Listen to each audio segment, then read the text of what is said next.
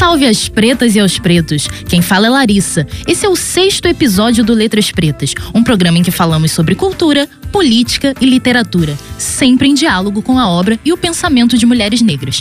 Esse programa é um desdobramento do projeto Letras Pretas, que tem como objetivo estudar a produção intelectual e cultural das mulheres negras. O projeto é coordenado pelo professor Henrique Marques Samin, pelas alunas Verônica, Amanda e eu. Também participa do programa de rádio a aluna Cíntia Martiniano. Toda semana publicamos resenhas e ensaios no nosso blog, no endereço letraspretas.com. Vamos começar o nosso papo falando de uma mulher que tem revolucionado a música popular brasileira. Ela busca inspirações que vão do reggae de Peter Tosh aos sons de Angola e Cabo Verde. Dessas influências nasce seu primeiro disco, Um Corpo no Mundo, que vai tratar de temáticas sobre o corpo negro, imigração e identidade. Estamos falando de Lué de Luna. Lued Luna é cantora, compositora, nascida no bairro do Cabula, em Salvador, deu seus primeiros passos na música na Escola Baiana de Canto Popular. Se mudou para São Paulo, onde vive atualmente, e encontrou em suas andanças pela capital fria e cinzenta uma potente fonte de inspiração. Lued começou a compor desde a adolescência, mas só aos 25 anos ingressou nas aulas de canto. Aos 27 chegou a São Paulo, onde amadureceu a sonoridade e vivência musical.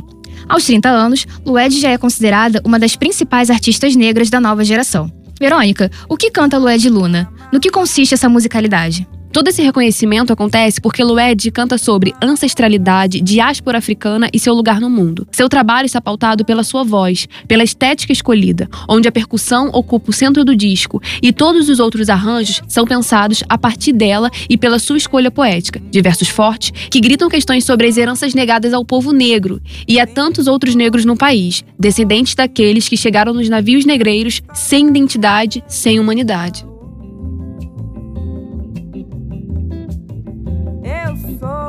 A minha própria embarcação. Quando ouço o trabalho de Luege Luna, percebo que o enfrentamento político e a afirmação estética da cultura negra brasileira estão presentes de diferentes maneiras em todo o disco. Luege é filha de professores e ativistas do movimento negro.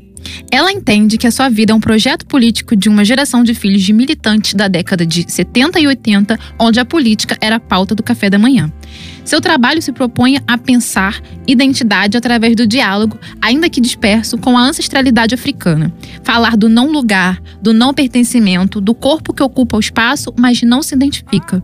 A travessia, o deslocamento, é a partir dessa noção que o trabalho está pautado. Mas essas interpretações também são ressignificadas. Podemos pensar esse disco como ausência de barreiras, de limites, onde o lugar do corpo da mulher negra é onde ela quiser. E isso Lued representa muito bem.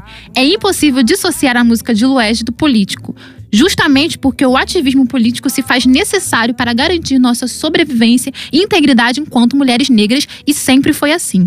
Temos uma história de luta muito anterior à nossa existência e somos responsáveis por ela também. Muito bem colocado, Cíntia. Além de tudo isso, o som de Lued também traz a força das religiões de matriz africana. A Lued é adepta do candomblé, e fala nas suas canções sobre a religião como inspiração de vida. Em Banho de Folhas, essa religiosidade se faz muito presente.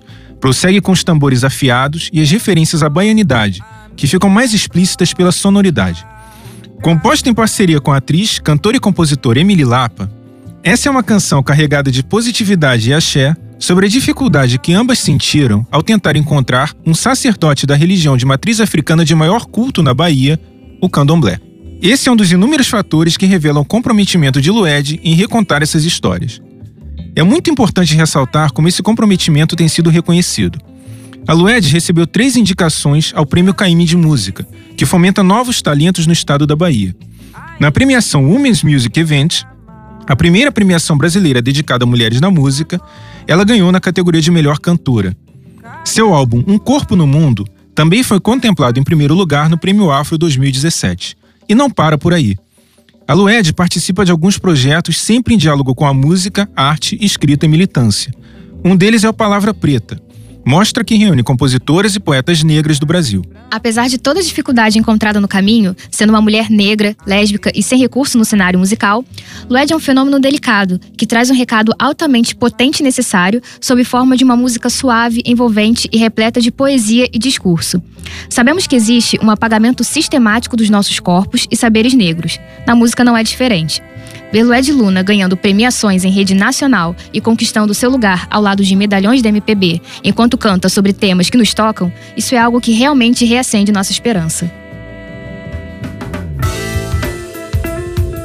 Vamos ter que encerrar o nosso papo por aqui por conta do nosso tempo. Vamos deixar nossas palavras finais. Até o próximo programa, pessoal. Até a próxima, galera.